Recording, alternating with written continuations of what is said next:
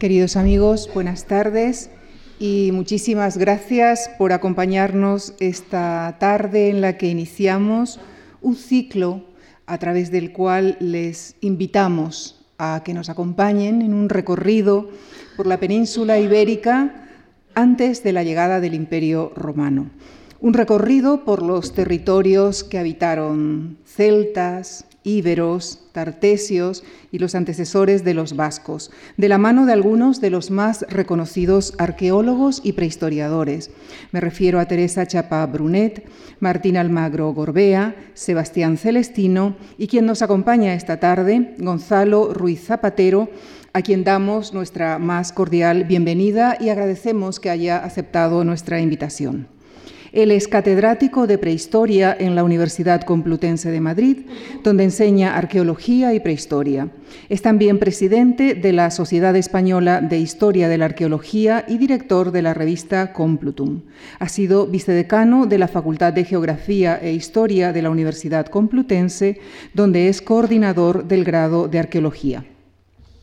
Ha dirigido numerosos proyectos de excavación en, diversos yacimientos y ha publicado en torno a tres centenares de trabajos de su especialidad. Entre sus publicaciones citamos títulos como Los celtas, Hispania y Europa,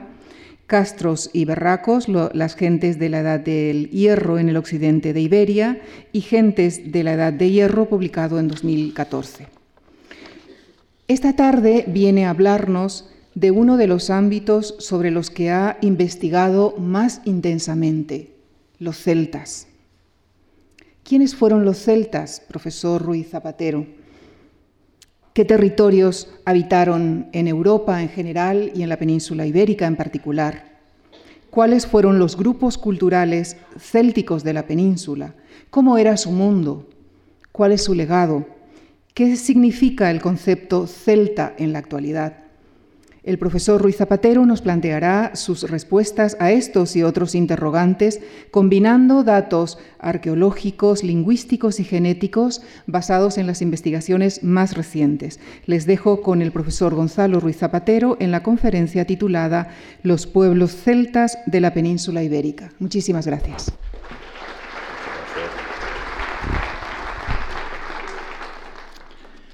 Muchas gracias, Lucía. Buenas tardes a todas y a todos. Voy a hablar esta tarde sobre los celtas de la península, de la península ibérica. Y antes de empezar a tratar el tema, eh, quería empezar con una cita, con una cita textual de uno de los arqueólogos europeos que creo que han trabajado más y mejor el tema del mundo, del mundo de los celtas. Me refiero al profesor Barry, Barry Canliff, de la Universidad de Oxford, profesor emérito en la actualidad, que en uno de los libros que siempre recomiendo a mis estudiantes, eh, The Celts, A Very Short Introduction, es una pena porque es un libro magnífico de poco más de 100 páginas que desgraciadamente no está traducido al castellano, eh, un libro de 2003 y un libro fantástico. Y al final de ese libro, el profesor Barry Canliff decía literalmente. A cierto nivel, entonces, el concepto de celtas es una creencia, aunque sea una creencia brumosamente comprendida, que reúne, por un lado, un sentido de conciencia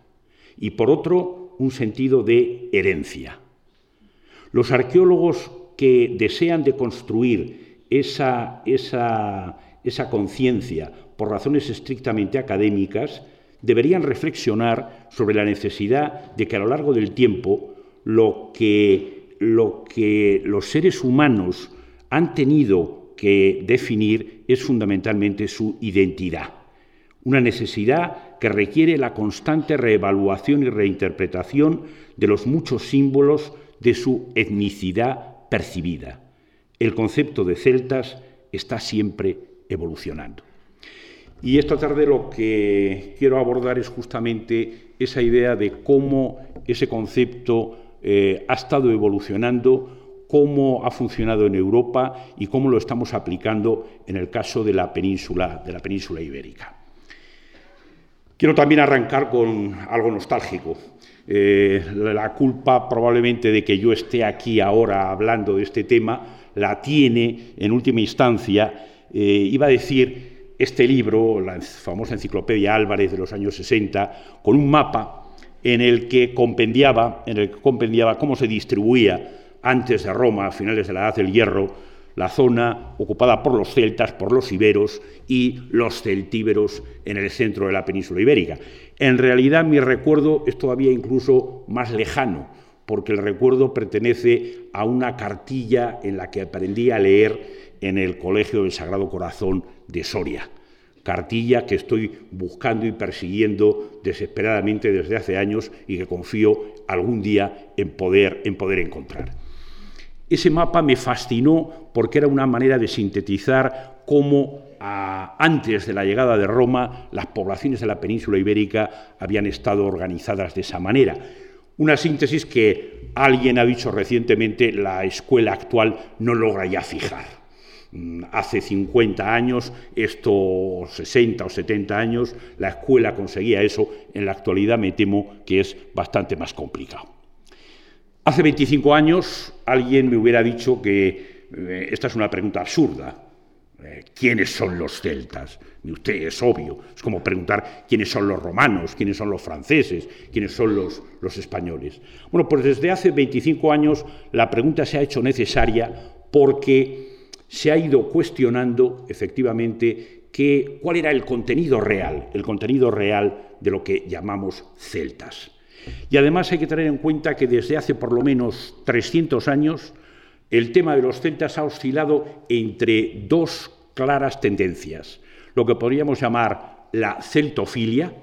el amor, el cariño y la admiración por todo lo céltico, y por otro lado la celtofobia, justamente lo contrario, la manía, el odio y la negación a introducir la categoría celta en cualquier análisis de tipo, de tipo arqueológico.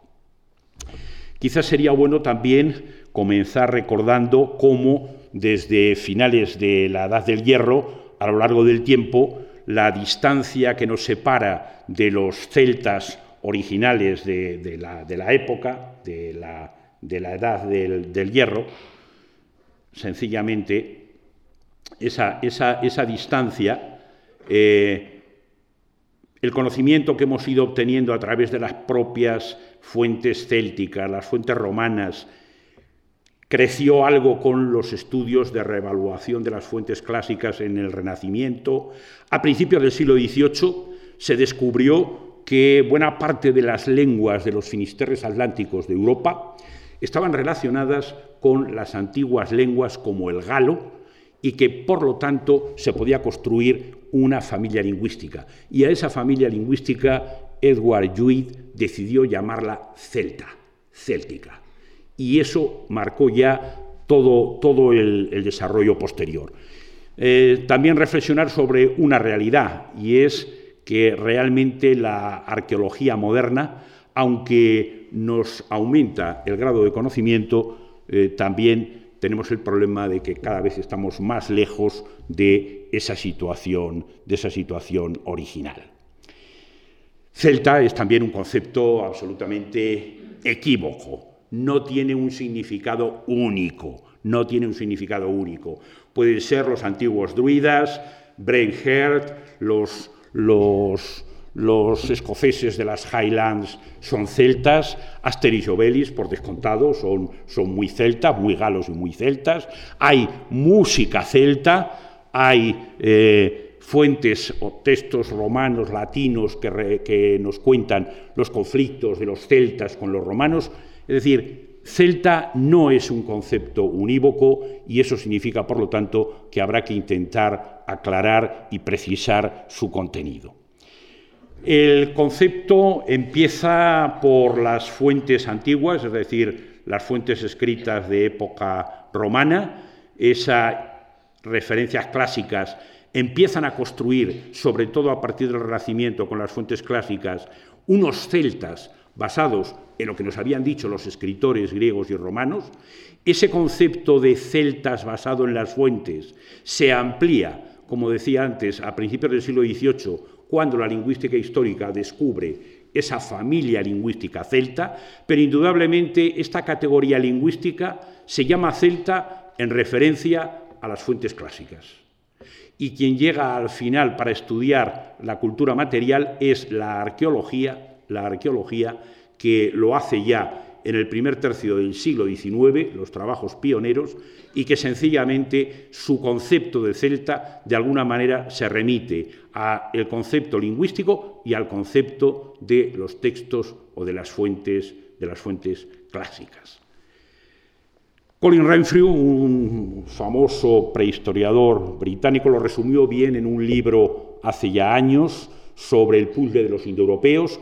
y eh, en este abanico he colocado sencillamente las distintas acepciones. El término gali, que aparece en las fuentes, por ejemplo, o keltoi en griego, son denominaciones que aparecen en las fuentes clásicas. Por otro lado, sabemos que había pueblos, por ejemplo, en el suroeste de la península ibérica, que tenían el nombre de Celtici, es decir, tenían un nombre que era celta para darse nombre a sí mismo como pueblo. En tercer lugar, eh, las lenguas célticas, con esa conexión entre las lenguas modernas y las lenguas antiguas de la familia céltica. En cuarto lugar, los grupos arqueológicos de Latén, fundamentalmente, el genuinamente celta, y el de Hallstatt, primera edad del hierro, que ambos se conectan con los antiguos, con los antiguos celtas. El arte de la Segunda Edad del Hierro, el arte lateniense, es por esencia un arte celta. También incluso se llegó a hablar por parte de algunos investigadores de espíritu céltico, entendiendo por espíritu céltico, por ejemplo, la resistencia de algunos grupos, nos puede servir en la península ibérica perfectamente el caso de, el caso de Numancia para ejemplificar eso que esotéricamente casi se denominaba espíritu céltico.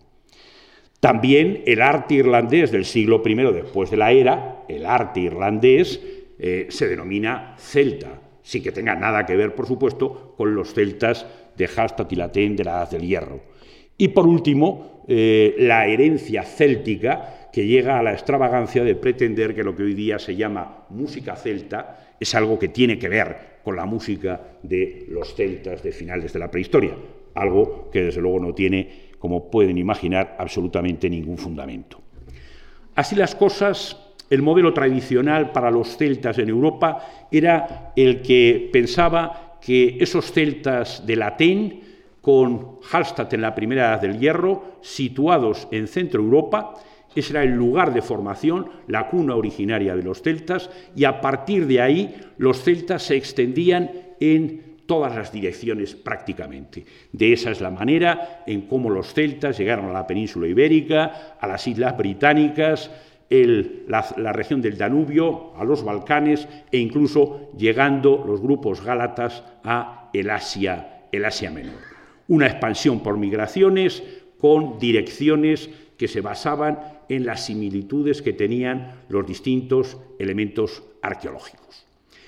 Las cosas estaban relativamente tranquilas hasta que a partir de finales de los años 1980 y 1990, arqueólogos británicos empezaron a promover lo que alguien llamó una especie de eh, celto-escepticismo, una actitud escéptica acerca de esa idea tradicional de los celtas. Y todo eso ha acabado cuajando en estos últimos años, en estos libros que con el título de Celtic from the West, los celtas desde el oeste, han promovido en estos tres volúmenes aparecidos en los últimos seis o siete años, publicados por la Universidad de Oxford y promovidos eh, por los profesores Barry Canliff y John Koch. Eh, Barry Canliff, autor de buenos libros tradicionales, clásicos, pero excelentes, sobre los celtas. ¿Qué es lo que vienen a plantear estos trabajos más recientes? Pues que ese hogar tradicional en Centro Europa no es ya válido. Para el nuevo planteamiento de los celtas desde el oeste, la idea es que tanto la arqueología como la lengua y la genética están probando cada vez más que el origen de los celtas está en el mundo atlántico, en los finisterres atlánticos que van desde el norte de las Islas Británicas hasta el sur de la península ibérica. algo bastante revolucionario para lo que hasta ahora habíamos estado manejando. Y no solo eso, sino que también todos los trabajos recogidos en estos, en estos tres libros planteaban también la necesidad de hacer un análisis de tiempo largo. Es decir, eso de que los celtas pertenecían algo así como desde el año 500 antes de la era hasta la conquista romana, esos cuatro o cinco siglos, no era así, y esa génesis atlántica, ese origen de los celtas, sobre todo de las lenguas celtas en el mundo atlántico, tiene un tiempo mucho más largo que estos investigadores llevan hasta el tercer milenio antes de Cristo y lo relacionan, entre otros fenómenos, con el fenómeno del vaso campaniforme, las gentes campaniformes que se extendieron por buena parte de Europa, abriendo por lo tanto un tiempo muy largo, muy largo para esta idea de los celtas. Esta idea de los celtas del oeste se basaba en un análisis de cómo la toponimia celta se distribuye en Europa con puntos especialmente densos, si se dan cuenta, en todas las áreas de la zona atlántica, que es lo que ha servido como punto de partida para promover esa nueva idea de los celtas desde el Atlántico. Esa nueva celtización desde el oeste entiende que esa zona de origen eh, se extiende, como decía antes, en todas estas áreas de los finisterres atlánticos y que desde estos finisterres atlánticos es en todo caso como se habría extendido posteriormente a Centro Europa, los Balcanes y llegando hasta Anatolia. El área de formación de las lenguas célticas, que aparece aquí determinado por estas áreas fundamentalmente atlánticas, como decía antes, se remonta al tercer y segundo milenio, y en todo caso, cuando en todas esas áreas las lenguas celtas estaban ya formadas, es cuando en época más tardía, la primera, segunda edad del hierro, es cuando se realizó esa expansión desde las áreas, desde las áreas atlánticas. Incluso algunos investigadores han propuesto que la expansión del celtismo puede estar relacionada con expansiones de distintos tipos de cosas. Por ejemplo, eh, por un lado, se entiende que eh, las lenguas funcionaron con una determinada autonomía. Por otro lado, que, por ejemplo, la tradición de los druidas, los druidas que conocemos de fuentes históricas, también pudieron tener una expansión también diferente desde el mundo de las Islas Británicas a la zona de las Galias, por ejemplo, y cómo, y cómo también desde esa zona de Centro Europa el mundo del Atén, el arte del Atén, se extendió en distintas direcciones. Es decir, esto ha venido sencillamente, como hacía una exposición hace poco en París, ha venido a poner a los celtas boca abajo, a trastocar los celtas y a cuestionar o no conformarnos con esos celtas de la edad del hierro tradicionales de toda, de toda la vida. Así las cosas, también otra irrupción que ha sido definitiva ha sido sencillamente los estudios de arqueogenética, los estudios de la genética de las poblaciones actuales para rastrear los orígenes, los orígenes antiguos. A través de los, los estudios de arqueogenética identificamos haplogrupos genéticos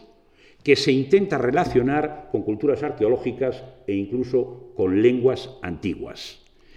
Es un terreno absolutamente nuevo, de hecho, el primer libro de síntesis de esta, investigadora británica, Jean Manco, eh, con el título de Viajes ancestrales, el poblamiento de Europa desde los primeros aventureros a los vikingos, trata de cruzar arqueología, datos genéticos y datos lingüísticos. Lo sorprendente es que la investigadora no es ni arqueóloga, ni genetista, ni lingüista. Es una historiadora de la edad moderna fascinada por los estudios genéticos y la posibilidad de cruzar esos datos. El libro es estimulante, pero en mi opinión está todavía en una fase embrionaria, pionera, en la que desde luego hay excesos y algunos planteamientos que no son fácilmente asumibles. Todavía más recientemente, Jean Manco acaba de publicar este otro libro, La sangre de los celtas, la, nueva historia ancestral, en donde sigue en esa misma obsesión de correlacionar datos genéticos, datos arqueológicos y datos lingüísticos. Una tarea enormemente estimulante, pero me atrevería a decir al mismo tiempo enormemente difícil, difícil y complicada. Que el objetivo de relacionar genética, arqueología y lenguas es un objetivo fundamental, lo expresa muy bien esta gran enciclopedia de Cambridge de la prehistoria del mundo, eh, editada, coordinada por el profesor Colin Renfrew, que es sencillamente una, una historia fantástica para abordar toda la prehistoria desde la correlación de arqueología, paleolingüística y arqueogenética. Los próximos 5 o 10 años, sobre todo con los datos arqueogenéticos, van a revolucionar sin duda alguna la interpretación que tenemos actualmente de los datos arqueológicos de una manera absolutamente, absolutamente radical. Bien, esta es de alguna manera una especie de, de panorama de cómo ha ido evolucionando el concepto de celtas y cómo nos encontramos ahora en esta especie de nueva situación en la que tenemos todavía que procesar y asimilar cómo podemos establecer esa correlación entre esos tres tipos de datos distintos. Si pasamos a, la península ibérica, el paseo que voy a hacer eh, mm, bastante intenso y rápido, me temo, eh, va a tratar de reflexionar sobre los grupos, los pueblos celtas más famosos, reconocidos, como son indudablemente los celtíberos, los betones, los bacceos, los carpetanos, los galaicos y los pueblos de la zona cantábrica. Dejaré fuera especialmente, porque el profesor Almagro lo tratará, la zona del Alto Ebro y País Vasco con el tema de su conferencia, y también voy a dejar fuera los célticos del suroeste, porque en la conferencia sobre Tarteso será también un tema que saldrá con toda seguridad. Aquí lo que estamos viendo es la separación de los dos ámbitos lingüísticos de la península ibérica, el ibérico y el céltico o indoeuropeo. Este es el celtibérico, este es el lusitano, una lengua indoeuropea, pero no hay acuerdo sobre que sea céltica con seguridad, y este es el, lenguaje o la lengua de las inscripciones del suroeste. A todo eso tendríamos que añadirle, porque el mapa es antiguo, un dato, un dato muy reciente, y es que en el último de los libros que he señalado antes, de Kells from the West, sencillamente en esta zona del suroeste, el profesor Koch está identificando que inscripciones tartésicas, inscripciones del mundo tartésico, que se pueden llevar por lo menos al siglo VII, si no antes, están hechas en una lengua céltica. Ese es un tema que acaba de lanzar, eh, que tendrá necesidad de que expertos en lingüística evalúen hasta qué punto esa hipótesis del tartésico como lengua céltica es una hipótesis que tiene futuro y que podemos, que podemos dar por, por buena. También es interesante reflexionar sobre cómo en la primera edad del hierro el mundo eh, que constituía el corazón de los celtas era esta zona de Centro Europa, la céltica, en donde Hallstatt y Latén se desarrollaban, pero este mapa, que es de un prehistoriador francés, Patrice Brand, reflexionó de una manera inteligente sobre cómo el continente europeo se podía dividir en tres grandes ámbitos. El mundo eh, influido directamente por las grandes potencias de Grecia y Roma, el mundo mediterráneo, un primer anillo que sería todos aquellos territorios que estaban en contacto eh, directo con el mundo mediterráneo y la periferia europea, que eran todos aquellos territorios que se encontraban al norte. Si nos damos cuenta, la península ibérica comparte justamente los tres anillos de esa idea de los contactos y de la culturación mediterránea que planteaba el francés Patrice, Patrice. Esto este, no es una ilustración académica seria, proviene de una revista humorística, pero la utilizo sencillamente para hacer ver cómo al ser los celtas hispanos diferentes de los del otro lado de los Pirineos, la mayor parte de los libros, de los trabajos de síntesis de Europa han estado tradicionalmente excluyendo a los celtas de la península ibérica, considerándolos como algo raro y como muy especial. Los trabajos de los últimos 20-30 años han ido reequilibrando eso y también por lo menos hemos conseguido que las síntesis más recientes, en francés, menos en inglés, vayan recogiendo los avances de la arqueología, de la arqueología española. Otra cosa también importante es reflexionar sobre el tiempo.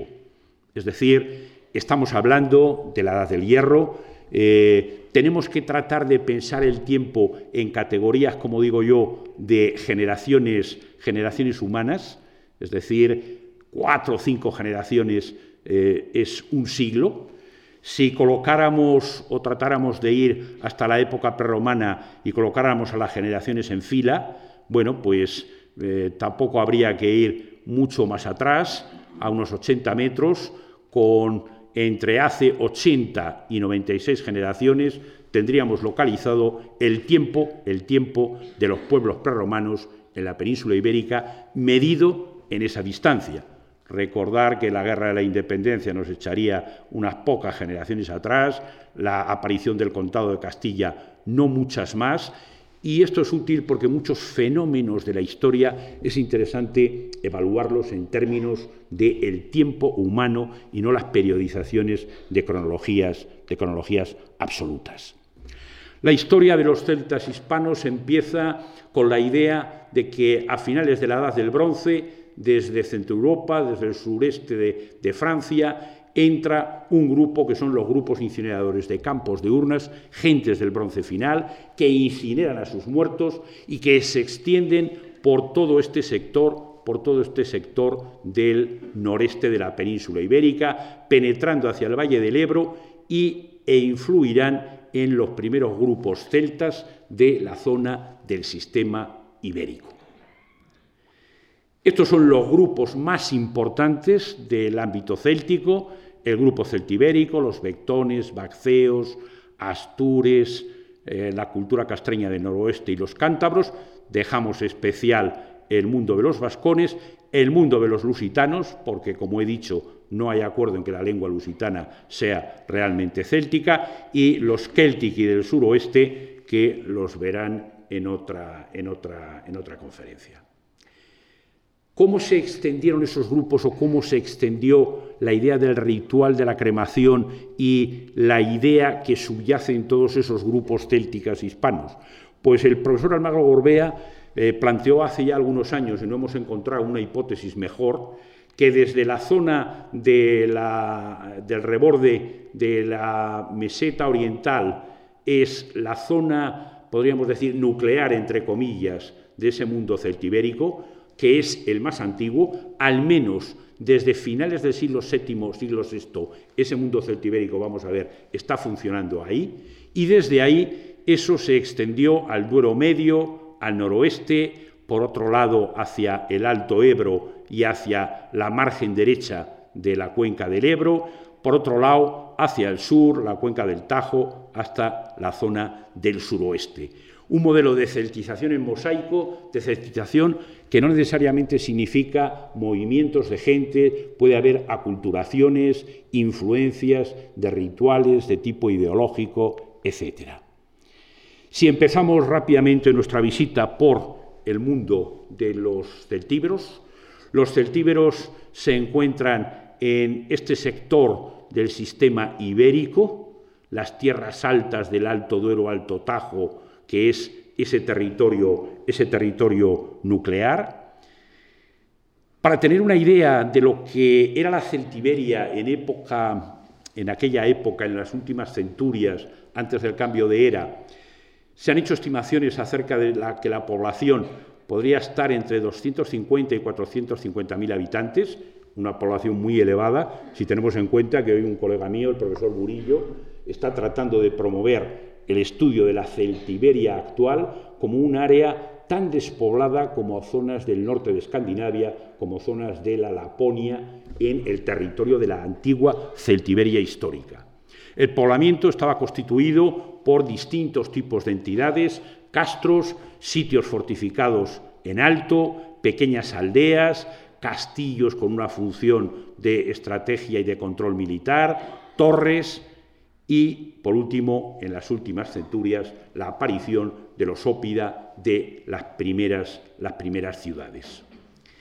¿Cómo eran los castros? Tenemos algunos estudios, este proviene de un castro de la zona de Guadalajara, el Ceremeño, excavado por mi colega eh, Marisa Cerdeño desde hace años, un estudio muy completo sobre la estructura que tendría este castro, con dos fases, dos fases diferentes que superponen las viviendas eh, de distinta manera, protegido todo ello por una muralla, un lugar en alto, probablemente con unos poco más de 100, 150 habitantes, con casas de planta rectangular divididas en tres, en tres ámbitos, una zona de entrada, otra zona central con el hogar y la zona del fondo de la despensa, que son las típicas casas rectangulares de buena parte del mundo, del mundo céltico. ¿Por qué es importante esta zona de la Celtiberia? Porque es el único sitio en donde podemos probar arqueológicamente una continuidad de, desde época tardía, es decir, desde el momento en que las fuentes clásicas nos están hablando de los celtíberos de época histórica, los cementerios sencillamente nos han mostrado una evolución continua, hay una continuidad cultural que nos lleva al menos hasta el 600 a.C. y en algunos cementerios actuales todavía más. Esto significa al menos que desde el 600 a.C. hay una continuidad cultural en los cementerios, Aquí estamos viendo cómo se generalizan las panoplias de armas, empiezan con lanzas, eh, con puntas de lanza y pequeños cuchillos. En la fase del celtibérico pleno aparecen ya panoplias más completas, con cascos, lanzas, espadas, escudos, arreos de caballo, son équites, son gente que va a caballo, y esta continuidad, esta continuidad es fundamental porque significa, por lo tanto, que podemos estar seguros de que en esa zona, alrededor del 600, los antecesores de los celtíberos históricos, que eran llamados celtas y que hablaron y dejaron inscripciones en una lengua celta, su origen al menos se remonta a ese periodo del 600. Las primeras cementerios tienen tumbas que señalaban con estelas las tumbas en una especie de calles y en otros casos se empleaban encachados tumulares debajo de los cuales se colocaban los enterramientos. Esa sociedad celtibérica podemos interpretarla a partir de los ajuares que hemos visto con unos grupos que tienen ajuares con armas, con armas claramente diferenciadas, sobre otro estamento, otro rango, con unas armas más modestas, por debajo todavía eh, enterramientos en los que no hay armas y hay simplemente cerámicas y otros elementos de adorno, y por debajo todavía encontramos sencillamente incineraciones en las que las cenizas se colocaron en hoyos en el suelo no hay ningún tipo de ajuar. No sabemos si era la gente más desfavorecida o sencillamente era gente que podía estar en algún tipo de servidumbre, en algún tipo de esclavitud dentro de esa pirámide, pirámide jerarquizada del mundo, del mundo celtibérico. La impresión que nos da en todo ese territorio es que había élites guerreras, esas élites diferenciadas en las tumbas más ricas con armamento, que debieron evolucionar hacia clanes gentilicios hereditarios, una manera de asegurar la perpetuidad de esa forma de organización social y todo eso la arqueología funeraria nos está permitiendo eh, eh, profundizar y matizar cada vez, cada vez más. Los celtíberos básicamente lo que hacían era incinerar a los cadáveres y enterrar las cenizas en las tumbas eh, que he señalado. Ese era el ritual, podríamos decir, normativo, pero luego había algún ritual excepcional, como era, por ejemplo, la exposición de cadáveres para que los escarnaran los buitres. Esta cerámica de Numancia presenta aquí claramente la figura de un guerrero caído, que todavía sostiene levantando la espada y que sobre sus rodillas tiene posado la figura de un buitre. Una iconografía inequívoca que relata un episodio de las fuentes clásicas de esa tradición de exponer los cadáveres de los guerreros caídos en combate. Quien recibía ese tipo de tratamiento eran los guerreros caídos en combate con ese sistema de exposición a las aves carroñeras que los celtíberos creían que llevaban el alma, el alma de los guerreros caídos a el alto de los, de los cielos. En las últimas centurias, esos pequeños castros, los poblados, las torres, se van haciendo más complejos con la aparición de auténticas, de auténticas ciudades, ciudades que sabemos que al menos tienen entre 20 y cerca de 70 hectáreas. Siempre recuerdo que una hectárea es un Bernabéu, para tener una idea de lo que significa una ciudad de 70, de 70 hectáreas. Eh, casos muy grandes como el de Contrevia Cármica o Ségeda. La propia Numancia queda en un tamaño, digamos, un poco más, un poco más modesto, pero en Numancia hay todo, un, todo un sistema urbano de calles con un sistema hipodámico que en cambio en otras ciudades, debido por ejemplo a la fuerte, a la fuerte topografía que tienen, no tienen un sistema organizado de calles, de plazas y de, y de manzanas. En Numancia, el descubrimiento de la necrópolis de Numancia en los años 90 por parte del equipo de Alfredo Jimeno permitió excavar más de 150 tumbas que pertenecen a la fase final de Numancia, siglo II, primero antes de la era, y aquí lo que estamos viendo son las distintas panoplias, los distintos equipos, lanza, puñal, eh, dos lanzas, solo puñales, eh, combinaciones de espadas, puñal y lanzas, es decir, los distintos tipos de combinaciones de panoplias que tienen los individuos de esos dos siglos finales de Numancia, entre los cuales deben estar, sin lugar a duda, quienes resistieron el asalto de Escipión en el 133, que terminó con la ciudad de, con la ciudad de Numancia. Este sería los equipos de armas. Eh, prefiero hablar eh, más que de guerreros, de hombres armados, en este caso de numantinos armados, con puñales, espadas, escudos de madera con esos humbos metálicos, eh, vainas eh, decoradas a veces profusamente que indican el valor que tenían esos elementos, fíbulas para sujetar, para sujetar la vestimenta, broches de cinturón metálicos y aquí el empleo del famoso sagum, eh, famoso en la Celtiberia, que era una vestimenta eh, hecha a base de lana e impermeabilizada con grasa, que debía oler a rayos, pero debía ser absolutamente eficaz para los inviernos de la Celtiberia, hasta el punto de que los romanos, cuando entran en la Celtiberia, uno de los tributos que exigen a las ciudades celtíberas eh, masivamente es la entrega de un número determinado de sagums, porque era una prenda sin la cual los soldados romanos difícilmente podían, podían sobrevivir. Hallazgos espectaculares, estos, estos cascos, estos cascos aparecieron lamentablemente en el comercio de antigüedades en Alemania, se dio la voz de alarma, se recuperaron entre cerca de 30 cascos espectaculares que afortunadamente han sido objeto de un libro reciente publicado por, los alemanes con el título de Cascos hispanocalcídicos, unos cascos de, Aranda del Moncayo, eh, en la zona del, Ebro, unos cascos magníficos y que debían ser sencillamente por el número de cascos que están amortizados en, en esa ciudad de Aranda del Moncayo, debían pertenecer a una ofrenda hecha en una regia o en un santuario de la ciudad que depositó ese número elevado de, elevado de cascos. Probablemente desde el punto de vista de la forma de vida, tanto para los celtíberos como para el resto de los grupos célticos peninsulares, la mejor manera que podríamos tener hoy día para entender cómo vieron su mundo, cómo estaba organizado su mundo, será sin duda alguna a través del ciclo agrario. Vamos a ver, las casas, las personas, los animales nacen, mueren y desaparecen, pero la agricultura, la agricultura eh, mantiene un ciclo continuo.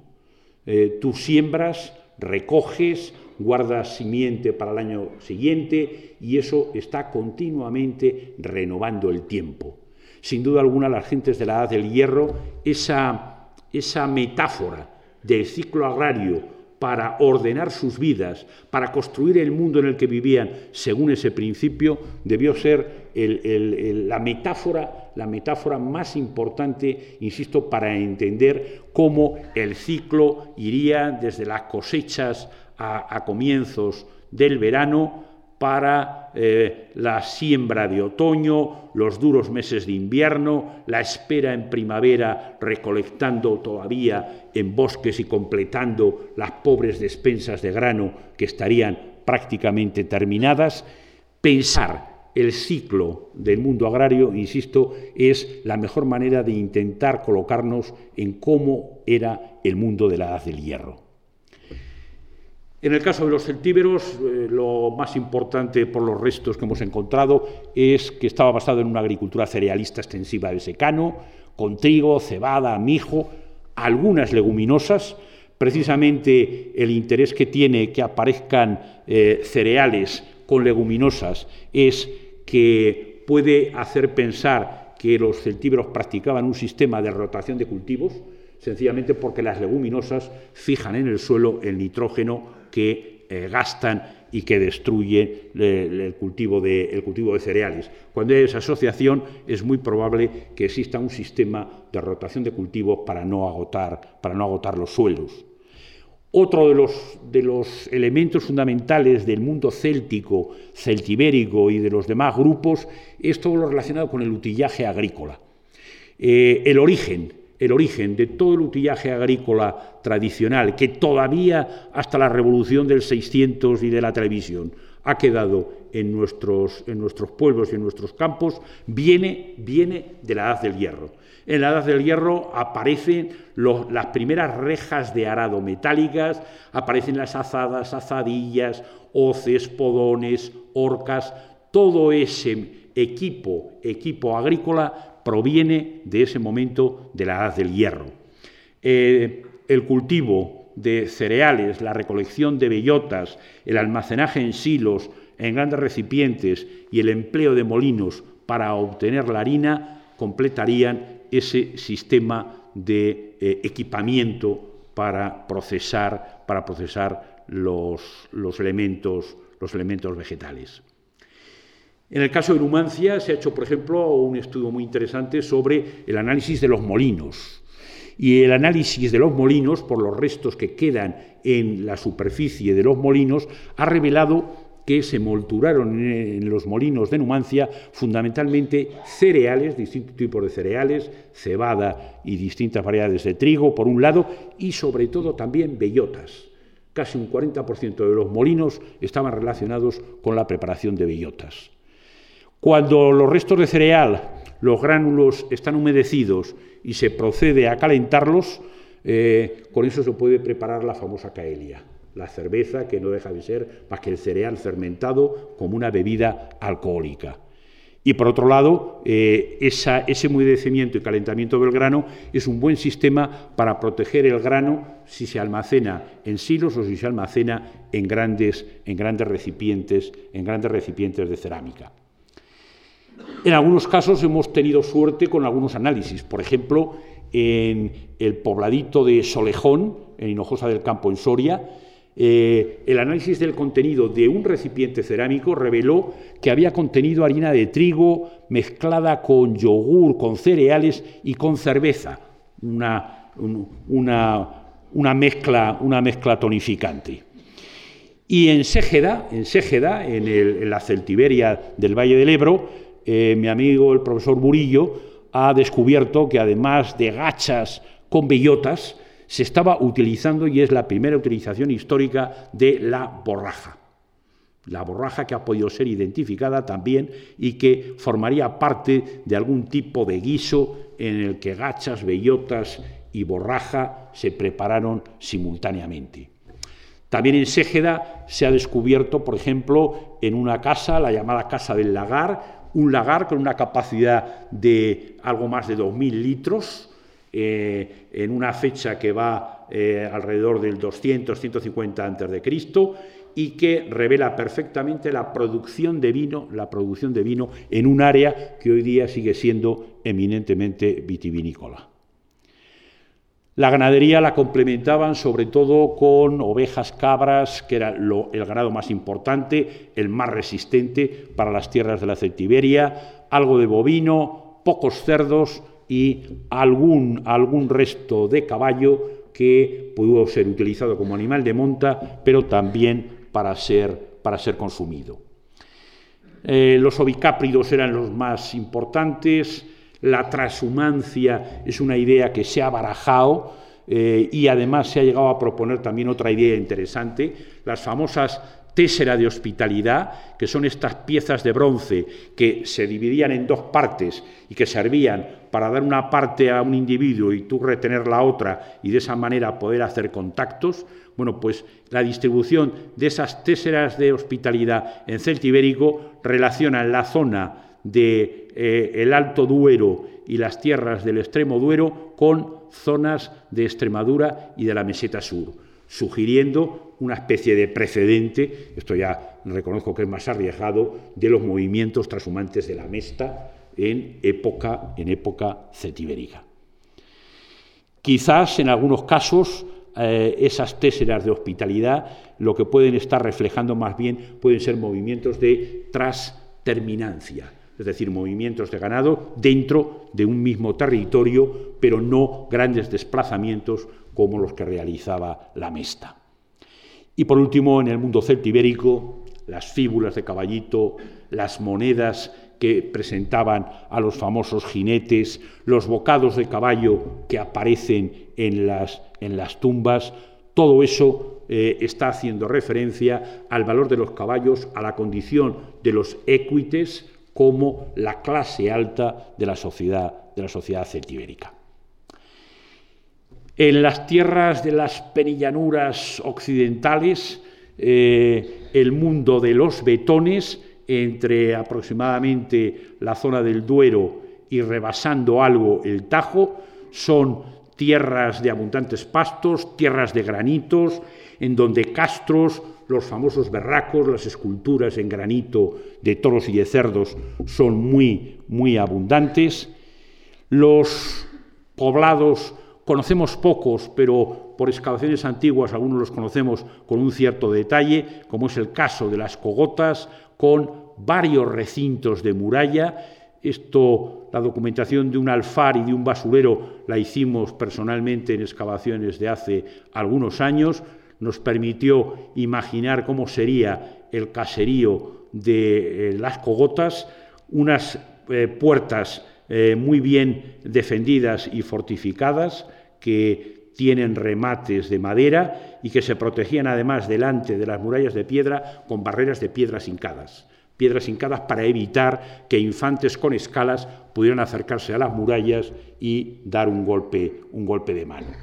El sitio más famoso, y desde luego si alguien tiene oportunidad, invito a la visita, es una subida un poco dura, pero hay un paisaje magnífico, Ulaca, en Solosancho, en Ávila, es una excursión preciosa, se domina todo el Valle del Amblés, hay excavaciones antiguas nos han permitido conocer cómo eran algunas de las casas. En el mundo de los betones no hay calles, eh, las casas, todos estos puntos que pueden ver eh, negros son viviendas. Hemos hablado de Ulaca como la Pompeya betona. Prácticamente están todas las estructuras de piedra porque está a más de 1.400 metros de altura y no ha sufrido ninguna alteración. En Ulaca encontramos no solo cerca de 250 estructuras, sino que tenemos también un santuario, una sauna y zonas que se utilizaron para la extracción de bloques de piedra en la construcción, canteras. Esta es una exageración, un dibujo exagerado, abuelo de pájaro, del posible aspecto del sitio con las murallas. El santuario, una de las puertas reconstruidas, la sauna y las zonas de canteras de donde se extraían los distintos, los distintos bloques. Una planta de la zona del santuario totalmente excavada en la roca, con el altar, con esas escaleras, con estas cazoletas que se comunican entre sí y sobre las que debían circular líquidos, y que sabemos que era un altar de sacrificios, porque en Portugal, en Panoyas, hay una estructura semejante que tiene una inscripción en latín que revela cómo se hacían los sacrificios de animales y cómo la sangre de los animales se vertía a través de esas cazoletas para que circulara en un proceso que podríamos hablar, podría ser una ofrenda o una escenificación de un ritual de ofrecimiento. Otra de las estructuras impresionantes es lo que hemos llamado la, sauna. Primero se interpretó como que era una ferrería, un lugar para trabajar el hierro. Esta es una cámara de fuego. Aquí esta ventana comunica con la segunda parte donde hay dos asientos. Aquí se ven en la planta y el número 3 corresponde al resto de la estancia que estaría completamente eh, excavada en la roca la sauna tendría algún tipo de cubierta y sencillamente sentado en esos dos asientos sobre el fuego bastaría con arrojar cubos de agua para crear sencillamente la formación de vapor y de baños, baños de vapor como alguna de las fuentes romanas atestigua que hacían los grupos del Alto Duero. Pero los betones son sobre todo más conocidos por los famosos berracos, estas grandes esculturas de toros y de cerdos que tienen una amplia distribución por todo el territorio betón. Conocemos hoy día más de 400 esculturas con tamaños también muy variados. Hay algunos de pequeño tamaño, pero el de Villanueva del Campillo, por ejemplo, tiene dos metros y medio de altura y es sin lugar a duda la escultura probablemente de Europa más grande, más grande de esta, de esta época. Los famosos toros de Guisando no deja de ser más que uno de sus emplazamientos originales. Lamentablemente, en otros casos, los de Villanueva de Campillo, he señalado que este debió ser, debió ser eh, uno de los más grandes, más grandes localizados, y sencillamente lo que hicieron en el pueblo, en contra de la opinión de los arqueólogos, fue, en lugar de mantener las esculturas en el lugar original, que además estaba muy cerquita del pueblo, para ver un emplazamiento único y una topografía original, pues como en casi todos los pueblos de los alrededores, los trasladaron al centro de la plaza, hicieron ahí una pequeña rotonda y ahí están colocados las dos esculturas mutiladas, mutiladas de su contexto, de su contexto original. Se han planteado muchas teorías muy diversas sobre el significado de los berracos. En ocasiones se dijo que eran esculturas para favorecer el crecimiento de los ganados, que se colocaban a las entradas de los, de los poblados o de los castros. En otras ocasiones tienen inscripciones latinas. Unos pocos sabemos que se reutilizaron como tumbas, como tumbas en época romana, pero la gran mayoría de los barracos se encuentran entre 2 y 4 kilómetros de distancia de los grandes poblados y de los ópida, en mitad del campo, sencillamente en zonas de pastos críticos, en zonas en donde cuando hay sequía o en los meses duros de verano se pueden encontrar pastos y la interpretación que mi colega Jesús Álvarez Sachís y yo mismo hicimos fue de que estos berracos deben ser algo así como el famoso toro de Osborne para señalizar áreas de control, de posesión de esos pastos a través del emplazamiento de las esculturas de piedra en mitad de esos pastizales, pastizales críticos.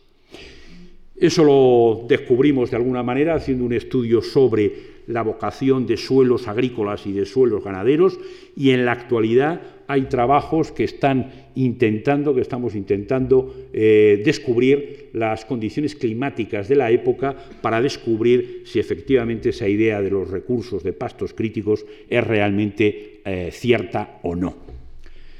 Los betones tienen también grandes cementerios como, como los celtíberos, la influencia del mundo celtibérico es una influencia muy, muy importante. En algunos casos, como la Osera o las Cogotas, tenemos cementerios con más de 1.500 tumbas excavadas hace tiempo, entre otros por, eh, por Juan Cabré. Actualmente el caso de la Osera se ha publicado en un libro en dos volúmenes y tenemos un buen estudio de ese cementerio. Las tumbas más ricas, como en el mundo celtibérico, remiten a jefes con caballos y con las armas y los adornos más ricos, y luego se puede seguir toda una panoplia de armas, de conjuntos de armas, según distintos grados, distintos grados de nivel, de nivel de riqueza de esos equipos, de esos equipos funerarios. Eh, exagerando un poco la idea de una sociedad betona sería una sociedad a través de estos cementerios ciertamente un tanto estratificada, con campesinos, artesanos, un nivel, eh, varios niveles de guerreros y los jefes o las élites ecuestres en la cumbre de esa sociedad. Vamos acercándonos al final, en la zona del Duero Medio, las tierras del Duero Medio, entre el río Esla y el Pisuerga, eh, todas estas tierras son zonas de valles ricos, con posibilidades de agricultura intensa, y este es el territorio de los Bacceos,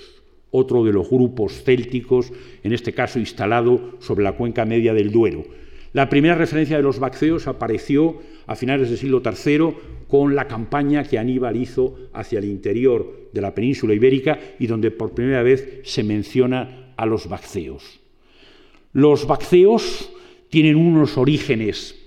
son estudios que hemos intentado hacer sobre el proceso de formación de la etnia, lo que llamamos un proceso de etnogénesis, de formación desde finales de la Edad del Bronce con la cultura del soto, con casas redondas hechas de adobe, con metalurgia eh, en parte de tipo atlántico y con cerámicas muy bien estandarizadas, que a medida que va pasando el tiempo, en la segunda edad del hierro, observamos que se produce sobre esta evolución anterior del mundo del soto una celtización, aparecen las primeras necrópolis de incineración, aparecen los ópida, las grandes ciudades fortificadas, se generaliza el hierro y la cerámica a torno. No hay, los bacceos no tienen epigrafía, no acuñan, no acuñan moneda, y desde luego eh, a finales, perdón,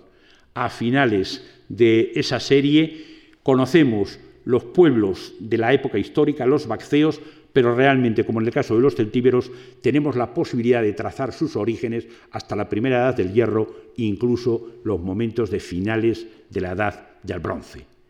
Los bacceos vivían en grandes ciudades, ópida, que tienen entre 5 y 20 hectáreas, algunos llegan a 40, a 40 hectáreas, los puntos ahí marcados son eh, esas, esos grandes ópida, esas grandes ciudades bacceas, están espaciadas 10-20 kilómetros, tuvieron entre 1.500 y 5.000 habitantes, 5.000 habitantes a finales de la Edad del Hierro era una población muy numerosa, y debían controlar territorios con módulos de 400-500 kilómetros cuadrados.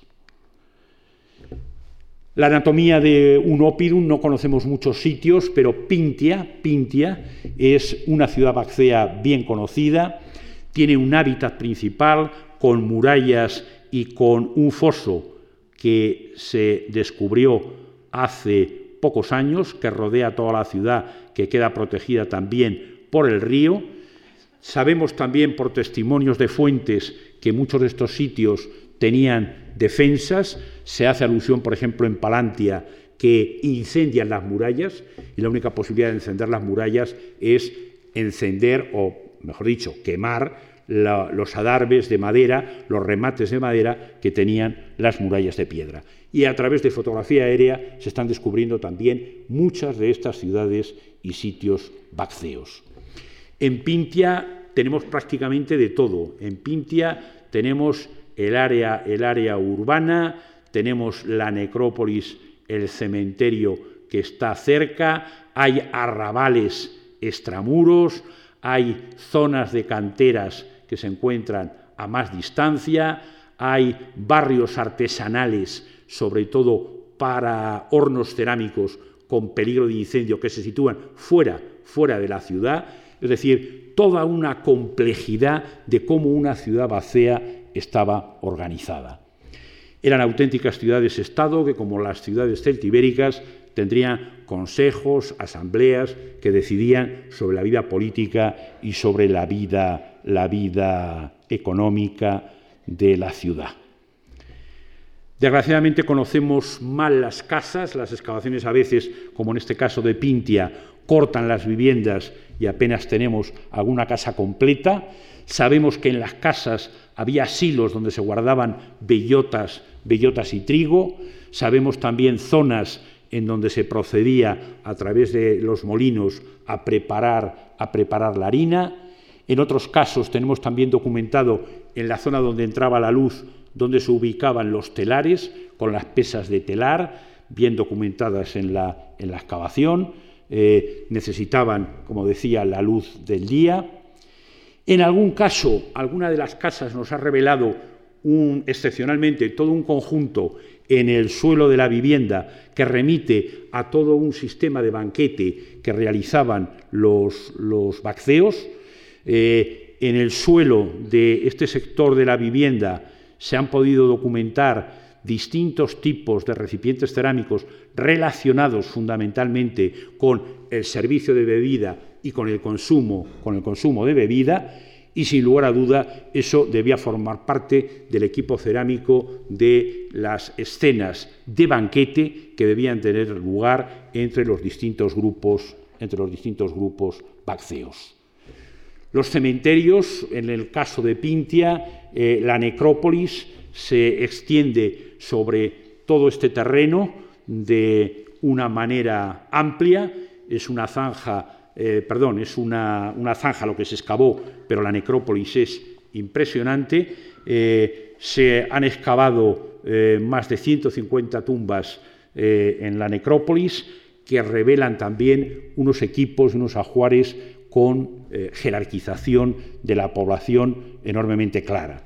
Distintos tipos de tumbas protegidas a veces con piedras, eh, las cenizas y los restos de huesos en el interior de urnas, los equipos de adorno metálicos y cerámicos que las incluyen. Sabemos también que hay enterramientos infantiles de niños, de niños debajo de los suelos de las casas, también como los celtíberos practicaban la exposición de cadáveres a los buitres, ha quedado algún indicio. Los equipos funerarios de élite con espadas, puñales, lanzas y arreos de caballo permiten reconstruir el aspecto que tendría uno de esos jefes de Bacceos eh, con, ese equipo, con ese equipo funerario y en otros casos se han podido identificar, como en el mundo celtibérico, distintos rangos de tumbas con objetos, importaciones, algunas armas y en el último nivel, una vez más, sepulturas sin, sin ningún tipo de ajuar. La Carpetania, en la zona donde estamos, en el área madrileña, es un área mal conocida, eh, bueno, en el área madrileña, eh, perdón, y también, lógicamente, en buena parte de la provincia de Toledo eh, y, de, Ciudad Real, que se extiende también esa, carpetania. Los carpetanos fueron menos relevantes, tuvieron menos presencia en las fuentes, no tienen necrópolis con armas como las tienen los centíberos y como las tienen los, los, los, betones o los bacceos. Eh, conocemos en algunos casos pequeñas granjas o caseríos con unas pocas viviendas y con algunos cercados, que sería un tipo de poblamiento rural. En el llano de la Horca, en Santorcaz, eh, llevamos, eh, yo estoy colaborando con el Museo Arqueológico de la Comunidad de Madrid en la excavación de este Opidum, el llano de la Horca, en donde este es el sector, el sector más importante que hemos excavado, una gran manzana con un montón de casas, pero lo que hemos hecho en una prospección geomagnética es sencillamente descubrir todo el viario, todos los restos de muros, de toda la superficie del, del Opidum, que nos revela la existencia de calles, que nos revela la existencia de manzanas y la existencia en este punto de un espacio o una, una especie de plaza central vacía y que nos está sirviendo para orientar todos los trabajos de excavación posteriores.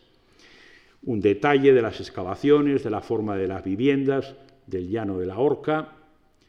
y una reconstrucción del aspecto que podría recordar a, algunos de los pueblos actuales de las dos Castillas, en donde sencillamente eh, en los pueblos hay casas construidas, casas derruidas y otras que se están, que se están construyendo. En el libro que publicamos con la Comunidad de Madrid se me ocurrió hacer esta comparación eh, un tanto divertida entre cuál era la organización de una casa del Llano de la Horca y cómo era la distribución de una casa actual en el mismo pueblo, para darnos cuenta también de que tampoco hemos eh, cambiado o evolucionado tanto entre un caso y otro. Y termino con un apunte muy rápido, ya voy mal de tiempo, la cultura castreña del noroeste peninsular, el mundo de los castros del noroeste, con casas redondas de tipo atlántico frente a las rectangulares que hemos visto.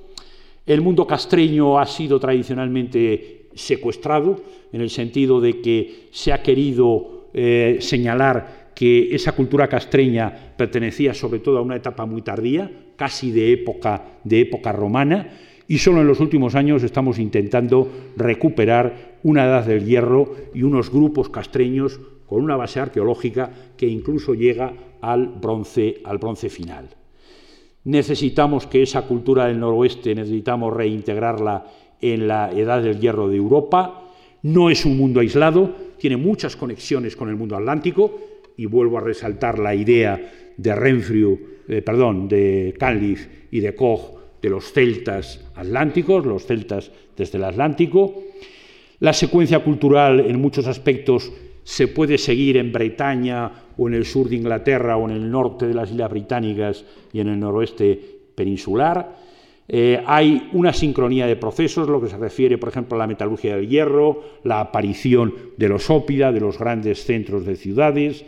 el mundo del primer milenio es un mundo de conexiones, redes de interacción y mutuas influencias a lo largo de todos esos finisterres atlánticos. La reintegración de esa cultura castreña en el contexto europeo occidental nos va a permitir comprender mejor la especificidad de lo costreño, romper las agendas obsoletas y plantear la investigación sobre nuevas ideas. Por ejemplo, la idea de la circulación, de la circulación por las aguas del Atlántico, tiene bases de cantidad de embarcaciones que conocemos de la Edad del Bronce. Este es el tipo eh, más extendido, los famosos, los famosos botes de tablones cosidos, por la manera en que se articulaban eh, esos tablones, se han hecho reproducciones, experimentos para calcular distancias, cargas que podían albergar y desde luego el profesor, el profesor Barricali lleva razón en que las aguas del Atlántico fueron eh, auténticas autopistas del agua para embarcaciones, al menos desde la edad del bronce. Esa edad del hierro atlántica que es la que conecta con esa interpretación actual del origen de los celtas, con algunas penetraciones hacia las zonas continentales y los extremos, eh, del norte de Europa. coinciden todas esas áreas atlánticas con construcciones domésticas monumentales en piedra, casas circulares, recintos que aprovechan promontorios marinos, equipos domésticos muy utilitarios, con cerámicas, por ejemplo, con muy pocas decoraciones y ausencia de enterramientos. No sabemos qué demonios hacía la gente de las zonas atlánticas con los muertos. No sabemos si los incineraban, si los arrojaban a las aguas, qué hacían con ellos, pero no tenemos ninguna huella arqueológica. En la Edad del Hierro tenemos reproducciones, por ejemplo, de miniaturas y referencias de cómo serían embarcaciones hechas con eh, cuero, con pieles, para navegar en esas, en esas aguas. Eh, esta es una idea del profesor también Barry Canley, una idea curiosa que nos enfrenta al hecho de mirar, de mirar Europa en una perspectiva a la que no estamos acostumbrados, una perspectiva desde el mundo atlántico. Y desde el mundo atlántico el mapa podría verse de esta manera para entender mejor la manera de circular y los grandes ejes de comunicación que había entre las zonas atlánticas y las zonas mediterráneas esa percepción y accesibilidad en la Europa atlántica viendo estos mapas cognitivos de esta manera. Richard Bradley, otro británico, ha dicho que habría que pensar esa Europa atlántica como una serie de promontorios que estarían en esos finisterres atlánticos y que estarían conectados por ese sistema de navegación que es lo que habría dado pie a extender ese mundo, ese mundo céltico desde el tercer, segundo milenio. Los pueblos galaicos del noroeste eh, son muy, muy, muy específicos, eh, poblados como este de Santa Tegra con un urbanismo que no es urbanismo, es una distribución adaptada a la topografía de esas casas redondas, los famosos guerreros galaico-lusitanos, que deben ser representaciones heroizadas de ancestros, jefes locales o príncipes locales, aparecen en sitios espectaculares con escudos redondos, la famosa caetra, algunas puñales o espadas cortas y en los brazos las viriae, los signos de guerrero metálicos que llevaban en los antebrazos. El mundo asturiano también tiene una complejidad que vamos descubriendo poco a poco de todo este mundo, de todo este mundo castreño. Muy espectaculares los castros marítimos, los castros que aprovechan, que aprovechan promontorios marinos para cerrar, para cerrar eh, con una banda protectora toda la península que queda en esos casos, algunas excavaciones interesantes en paisajes de montaña, como este del Chao San Martí, en el que se ha podido recuperar el sistema de protección y el caserío interno, un sistema de murallas muy propio de los pueblos del norte, las llamadas murallas de módulos o de cajones, se hacían en compartimentos que estaban separados unos de otros para dar más entidad de esa manera a la muralla, Tenían además profundos fosos, parapetos y eh, luego la muralla al final, en un sistema, desde luego, muy disuasorio desde el punto de vista defensivo. Tienen, como en Galicia, saunas iniciáticas, saunas en los castros, saunas que aparecen muy próximas a la zona del noroeste, a la zona de Galicia. Y concluyo ahora ya sí con, recordando que en el mundo de los celtas el peso de la tradición es impresionante, que llevamos por lo menos más de 150 años de arqueología moderna en el que los distintos tipos de aproximaciones a los celtas conforman un peso historiográfico grande, tenemos que ser capaces de criticarlo, desmontarlo para poder avanzar. Y de alguna manera el resumen final es que el legado de los pueblos celtas en la Edad del Hierro, al menos en Europa y desde luego en la península ibérica,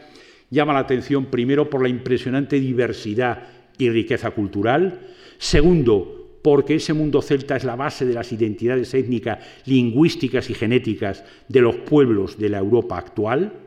tercero porque es el arranque de la genealogía de los paisajes europeos actuales, los paisajes europeos en más del 80% tienen su origen y están modelados en la edad del hierro céltica, es la base de la cultura popular rural y agraria que ha llegado hasta nuestros días, el utillaje agrícola, los primeros pueblos con los cementerios al lado, eso es de la edad del hierro y eso sigue hoy día en buena parte de los paisajes europeos. E incluso, como quiere mi amigo y colega el profesor Almagro, eh, el legado celta, se puede rastrear hasta en la literatura romance, de manera que en el poema del mío Cid se pueden encontrar elementos que claramente pertenecen al sustrato del mundo celta que debió pasar de generación en generación a través de una ideología difusa, pero que se mantuvo, que se mantuvo en el tiempo. Concluyo finalmente. A veces el peligro que tenemos en la actualidad es si eh, la construcción de esos referentes de los distintos grupos celtas, si ese pasado protohistórico eh, se ha querido utilizar o emplear para reforzar la construcción de las comunidades autónomas desde mediados de la década de 1980. La obsesión de los gallegos, una página de la voz de Galicia, somos celtas los gallegos, festivales celtas, sentimiento celta, todo es celta. Algo parecido está empezando a ver también en Asturias. ¿eh? Pertenecen Galicia y Asturias al Festival del Oriente, a las famosas naciones celtas actuales, libros de divulgación, menos de investigación. Este es un libro de un alumno mío que intentó desmitificar ese panceltismo asturiano en este libro de Astures y Asturianos. En Cantabria, en Cantabria, la figura de una famosa estela, ese, ese elemento cántabro, ha sido la base para utilizarla como identidad de Cantabria, eh, incluso pegatinas en las que el bisonte de Altamira lleva el signo cántabro, la camiseta del Racing de Santander lleva también lo mismo y una radio local de Cantabria también usa ese elemento. Cantabria, tierra celta. En algunos otros casos, como León, también hay algunos partidos leonesistas que están también reivindicando la especificidad de los celtas y llevándolo incluso en algunas convocatorias electorales a sus eh, eh, programas, a sus programas electorales. La tarea que nos queda es grande y compleja. Tenemos que atender, por un lado, a todo ese celtismo popular, tenemos que ser capaces de recomponer esos celtas viendo qué podemos hacer con la genética, con la arqueología y con las lenguas. Y sobre todo tendríamos que intentar desde el mundo académico dar una respuesta que normalmente no damos, que es escribir libros que sean accesibles y como dice el novelista Javier Marías, no sean productos podridos sean libros que tengan un mínimo rigor y que estén bien escritos. Pero eso, mea culpa, el mundo académico tampoco lo hacemos. Muchas gracias y perdón por el, el exceso de tiempo.